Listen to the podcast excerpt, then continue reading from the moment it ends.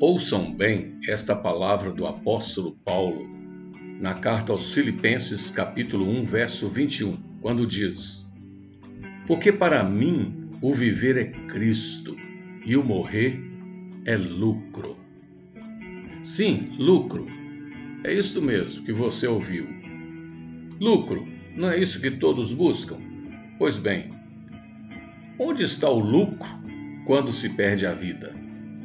O apóstolo Paulo não seria assim uma espécie de fanático? Porque como lucrar com a morte?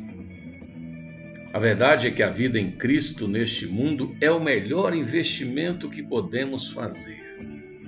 A vida com Cristo na eternidade é o grande lucro daquele que crê. Como pensar em lucro sem investimento? Aquele que investe espera pacientemente pelo resultado. O lucro seguro exige tempo. O lucro rápido e fácil é ilusório e perigoso. Quem investe sua vida segundo as regras da palavra de Deus tem a certeza do grande lucro. Pois Deus nunca falha, Deus não quebra.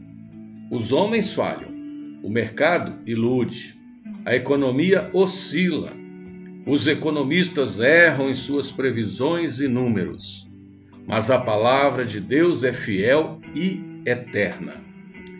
Pois bem, Paulo não desejava a morte.